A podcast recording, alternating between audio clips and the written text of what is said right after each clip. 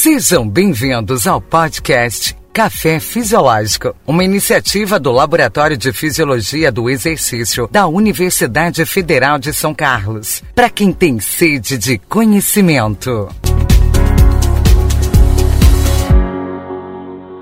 Episódio de hoje: Fundamentos de Fisiologia do Exercício, Parte 1.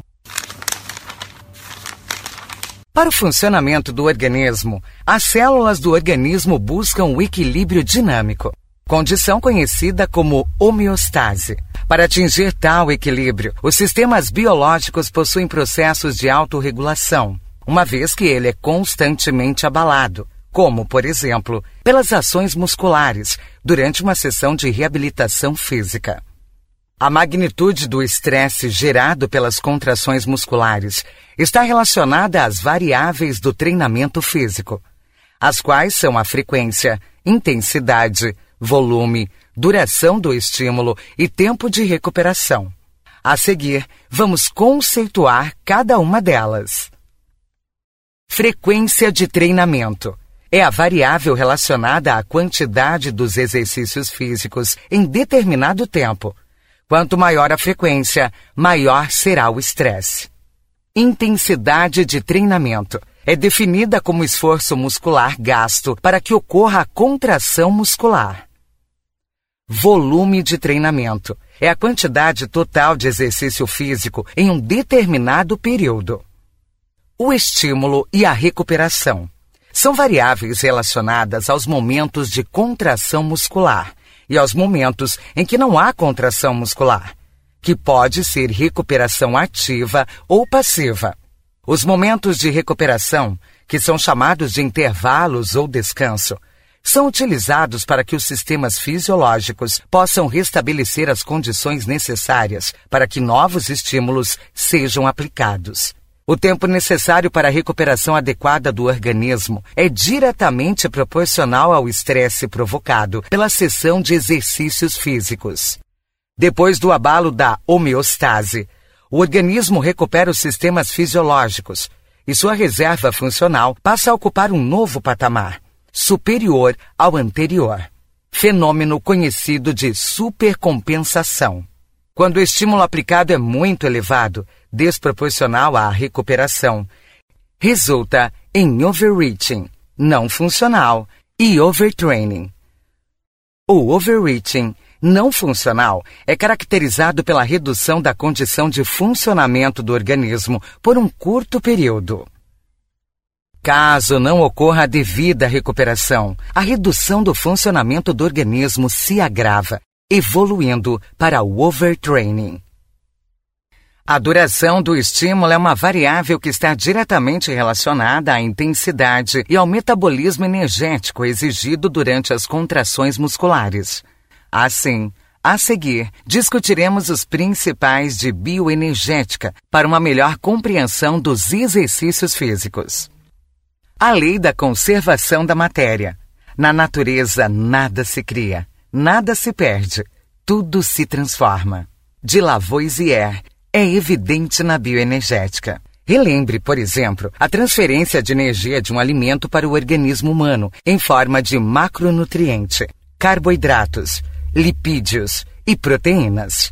O corpo humano transfere energia para as reações bioquímicas essenciais para a vida. Ademais, o sistema locomotor tem a capacidade de converter a energia química em trabalho mecânico para realizar tarefas do cotidiano. Para a manutenção da postura e para atividades laborais e exercícios físicos. O balanço entre a oferta de energia pelos alimentos e o consumo de energia no trabalho biológico é o que permite o bom funcionamento dos sistemas fisiológicos, ou seja, a saúde do corpo humano.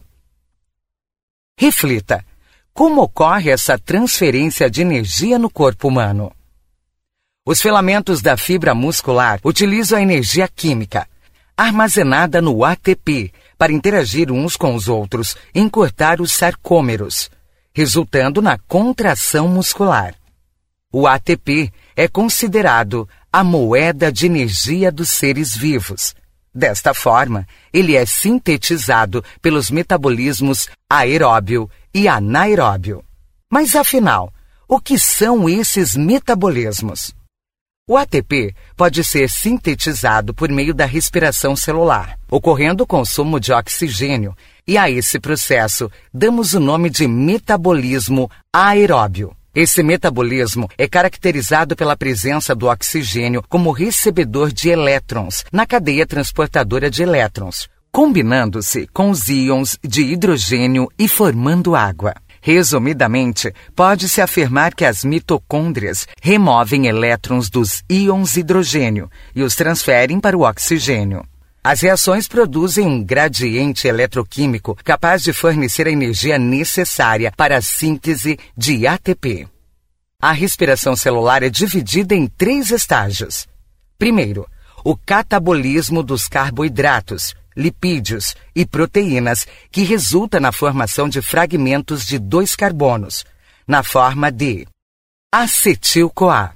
2. No ciclo de Krebs, o acetil-CoA é degradado em CO2 e a energia é armazenada nas proteínas transportadoras de elétrons, NAD e FAD, reduzidas a NADH e FADH2. Terceira, na cadeia transportadora de elétrons, NADH e FADH2 doam prótons e elétrons que são transferidos para meio O2, formando água. Essa cadeia armazena energia liberada em forma de ATP, processo denominado fosforilação oxidativa. O músculo esquelético é limitado na oxidação de proteínas e aminoácidos, mas ela assume um papel importante quando há baixa disponibilidade de outros substratos para a síntese de ATP. É necessário ocorrer a lipólise, que degrada lipídios em ácidos graxos e glicerol. Os ácidos graxos no fígado são metabolizados nas funções hepáticas. No músculo esquelético, os ácidos graxos formam o acetil-CoA pelo processo de beta-oxidação. Os íons de hidrogênio liberados a partir do catabolismo dos ácidos graxos são oxidados pelo oxigênio na cadeia transportadora de elétrons. A captação de oxigênio pelo sistema respiratório, o seu transporte até os tecidos pelo sistema circulatório e a metabolização celular são etapas complexas e necessitam de tempo. Por isso, a síntese de ATP pelo metabolismo aeróbio é predominante nas contrações musculares contínuas, em que a intensidade permite duração superior à faixa de 2 a 5 minutos. Exemplos de atividades de predominância aeróbia são lavar o carro e caminhar pelo mercado. Mas, atenção! É preciso cuidado ao rotular um exercício físico como simplesmente aeróbio. A corrida é um bom exemplo, pois há modalidades de atletismo em que os atletas correm por menos de 30 segundos, como é o caso das provas de 100 e 200 metros. Nestes casos, o praticante utiliza toda a intensidade possível que o organismo é capaz de fornecer, não caracterizando predominância aeróbia. Agora, vamos falar sobre o metabolismo anaeróbio, aquele que não necessita de oxigênio para a síntese de ATP, os sistemas glicolítico e fosfogênico. Estes sistemas fornecem energia para contrações musculares rápidas e de alta intensidade, ou em situações nas quais o metabolismo aeróbio precisa ser suplementado na síntese de ATP. O sistema glicolítico sintetiza ATP pelas reações bioquímicas da glicólise, em que o carboidrato é degradado com liberação de íons de hidrogênio, moléculas de água, formação de ATP e piruvato. Caso o metabolismo aeróbio tenha condições de oxidar os íons de hidrogênio liberados na glicólise, o piruvato é convertido em acetil-CoA. Por outro lado, se a oxidação dos íons de hidrogênio na cadeia transportadora de elétrons for mais lenta que a formação de piruvato, eles são convertidos em lactato. Em uma reação reversível, catalisada pela enzima lactato desidrogenase. Por isso, este metabolismo é conhecido como anaeróbio lático. A glicose pode ser fornecida por alimentos ou pelo próprio organismo no processo de gliconeogênese ou pela degradação do glicogênio hepático e ou muscular. A gliconeogênese é o processo de produção de glicose a partir de substratos não carboidratos, como aminoácidos, glicerol, piruvato e lactato. No músculo esquelético, o piruvato, resultado da glicólise, pode participar da síntese de alanina.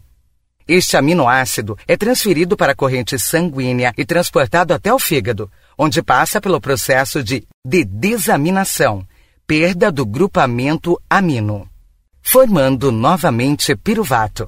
Ainda no fígado, o piruvato, via gliconeogênese, é convertido em glicose, que será disponibilizada no sangue para ser utilizada como substrato energético pelo músculo esquelético e por outros tecidos. Este processo é definido como ciclo de alanina-glicose. Os mamíferos não convertem ácido graxo em glicose, mas o glicerol pode se difundir para o fígado, que contém a enzima glicerol quinase, responsável pela fosforilação do glicerol com subsequente conversão em dihidroxiacetona fosfato, DHAP, e glicerol 3-fosfato, que é um intermediário da gliconeogênese hepática. O lactato produzido na célula muscular é lançado para o interstício celular pelos transportadores de monocarboxilato, MCTS, e pode seguir dois caminhos.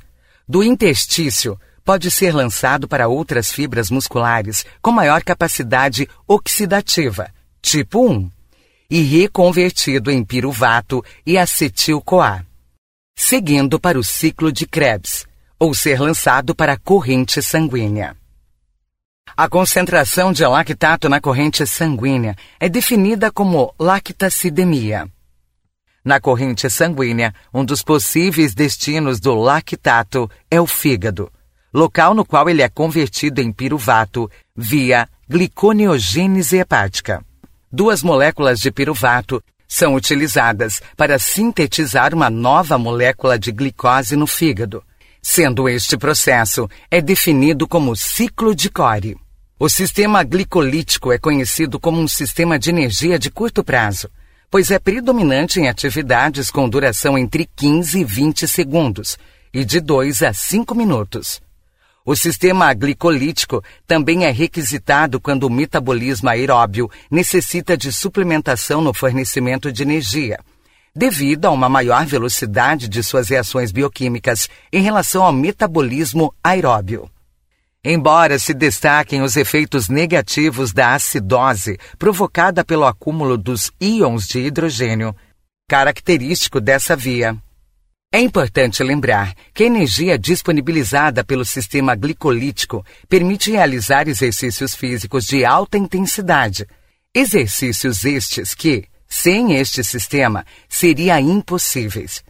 Nos exercícios físicos de predominância glicolítica, a velocidade na síntese e na hidrólise de ATP, com liberação de íons de hidrogênio, é maior do que a capacidade de oxidação da cadeia transportadora de elétrons. Assim, as proteínas transportadoras NADH e FADH2 entregam, entregam o íon de hidrogênio ao piruvato, formando o lactato, e ficam disponíveis para participar novamente das reações bioquímicas de síntese de ATP na glicólise. A formação de lactato permite que o exercício físico continue por um período maior de tempo, adiando a interrupção da atividade muscular. Pois durante a síntese do lactato, os íons de hidrogênio oxidam a proteína transportadora NADH em NAD. Portanto, a formação de lactato é fundamental para a continuidade da produção de ATP para suportar a demanda energética imposta pelo exercício físico. A lactacidemia de repouso em um adulto saudável fica entre 0,5 e 1,8 milimol por litro e aumenta conforme a exigência do metabolismo anaeróbio lático. Quando o exercício físico atinge uma intensidade na qual a remoção e ou utilização do lactato é equivalente à sua produção, chamamos de limiar de lactato, ou seja, o limiar é a intensidade máxima do exercício físico, em que ainda ocorre o equilíbrio dinâmico entre a produção e a remoção do lactato. A partir desta intensidade, há acúmulo de lactato no sangue. Já o sistema fosfogênico refere-se às reações bioquímicas ocorridas na síntese de ATP a partir da fosfocreatina. A hidrólise de fosfocreatina pela enzima creatina quinase resulta na síntese de ATP e creatina. Este sistema consegue manter a síntese de ATP por aproximadamente 15 segundos. Assim, este sistema é característico de atividades físicas de altíssima intensidade, em que a contração muscular é mantida por no máximo 15 segundos, com variação de alguns segundos, dependendo do estoque de ATP e fosfocreatina intramuscular. Reflita como os metabolismos aeróbio e anaeróbio interagem. Quando o músculo sai do repouso, os estoques de ATP citoplasmáticos são utilizados logo de início. Caso a contração muscular persista por alguns segundos, o sistema fosfogênico é predominante. Por outro lado, caso a contração muscular continue em uma intensidade que sustente um trabalho até a faixa de 2 a 5 minutos, a predominância será do sistema glicolítico. Já o metabolismo aeróbio é predominante em situações de estado estável, em que os íons de hidrogênio são oxidados na mesma proporção com que são liberados na degradação de glicose, de ácidos graxos e de aminoácidos. Continuando a compreensão sobre o funcionamento adequado do organismo, vamos falar sobre o equilíbrio ácido-base. A concentração dos íons de hidrogênio nos fluidos corporais, demonstrada pelo pH, determina se um meio está ácido ou básico.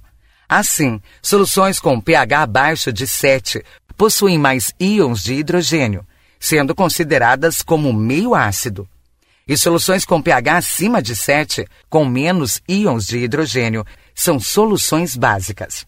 Nos fluidos corporais, o pH pode variar conforme o local em que se encontra e conforme a sua função. Por exemplo, o ácido clorídrico no estômago apresenta um pH em torno de 1. Já o pH do sangue é levemente alcalino, com média de 7,4. A acidose ocorre durante o exercício físico, pois quando o ATP é hidrolisado no citoplasma das células musculares, há liberação de íons de hidrogênio. Para controlar essa acidose, existem mecanismos de tamponamento, que serão explicados a seguir. Em exercícios intensos de alta demanda energética, ocorre uma maior participação do sistema glicolítico com a produção de lactato. Esse lactato é lançado para o espaço intersticial, podendo alcançar outras fibras musculares ou a corrente sanguínea. As fibras do tipo 2, com características predominantes glicolíticas, tendem a produzir o lactato, enquanto as fibras tipo 1, com maior capacidade oxidativa, tendem a converter o lactato em piruvato. Esse mecanismo, apesar de não ser considerado um tampão, ajuda a regular a concentração de hidrogênio e lactato no músculo. Agora, no plasma, existem três sistemas de tamponamento, que são o plasmático, respiratório e o renal. O sistema plasmático consiste no tamponamento dos íons de hidrogênio pelo bicarbonato, formando, no final, CO2. A enzima anidrase carbônica participa desse processo. O sistema respiratório, por sua vez, aumenta a ventilação ao detectar uma redução no pH e a elevação na pressão parcial de CO2 atuando assim na eliminação do CO2.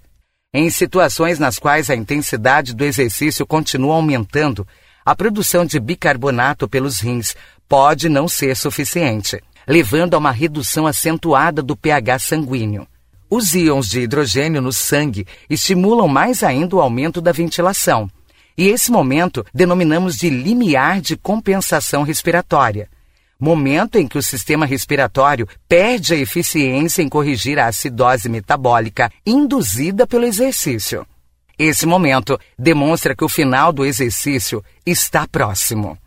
Por fim, o sistema renal é um tampão mais lento, ocorrendo em horas e até dias, com a eliminação dos íons hidrogênio na urina e reabsorção de bicarbonato.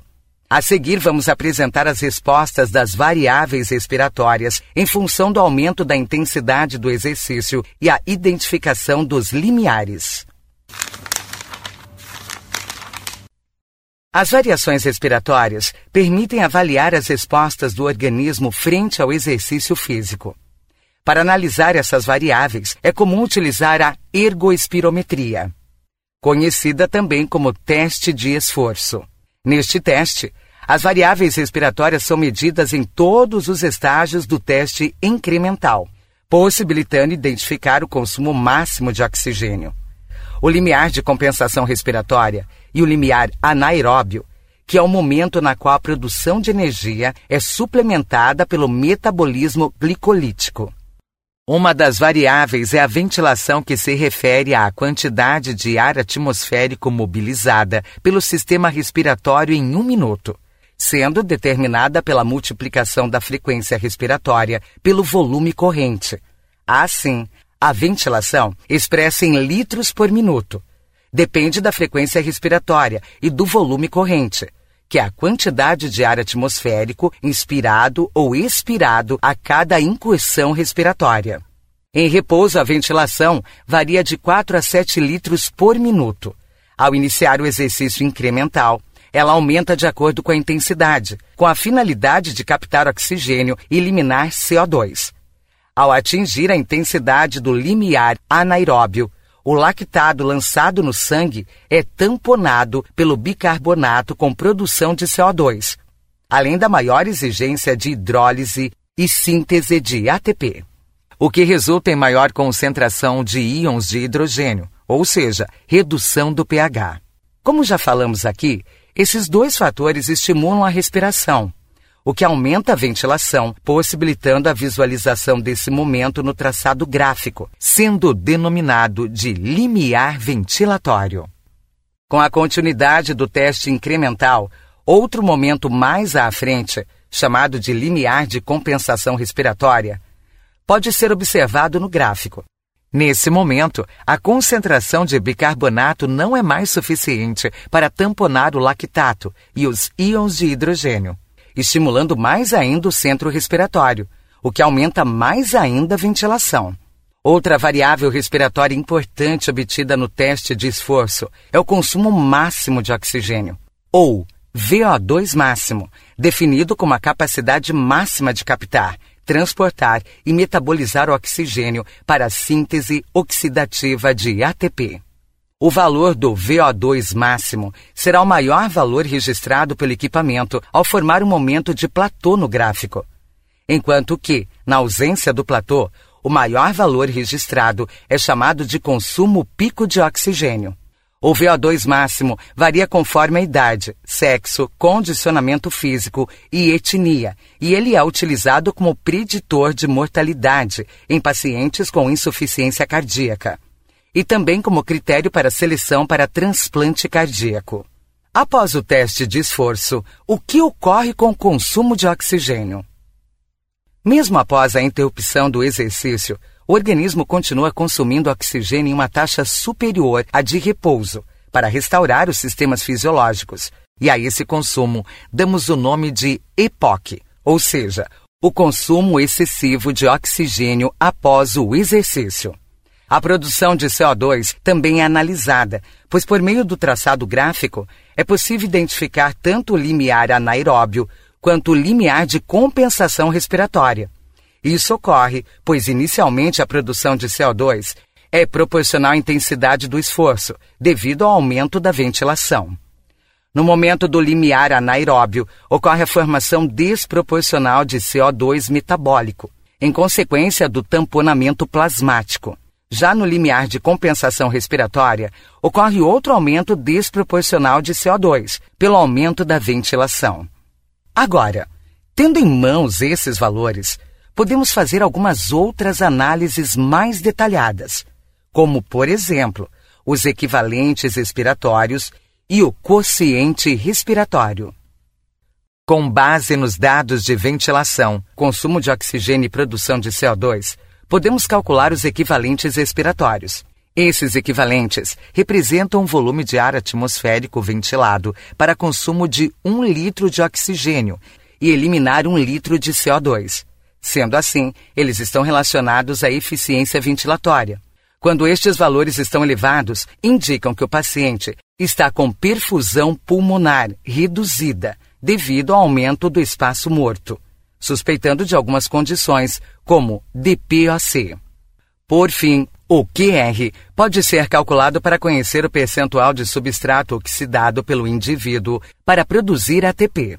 Esse cálculo é feito dividindo o consumo de CO2 pelo consumo de oxigênio. Um QR de 0,7 indica que 100% do substrato energético utilizado para a síntese de ATP é originário de lipídios. Já um QR maior ou igual a 1 indica que 100% do substrato energético origina-se de carboidratos, especialmente da glicose. Importante destacar que esse cálculo não considera o consumo de aminoácidos. Você já se perguntou para onde vai a gordura, lipídios, quando ocorre o emagrecimento? Ao metabolizar gordura, o resultado final é a produção de ATP e CO2, que é resultado da respiração celular e água, uma vez que o oxigênio recebe os íons de hidrogênio no final da cadeia transportadora de elétrons. E assim, chegamos ao fim deste podcast e aguardamos você na próxima semana. Aproveite para acompanhar o nosso trabalho no Instagram, arroba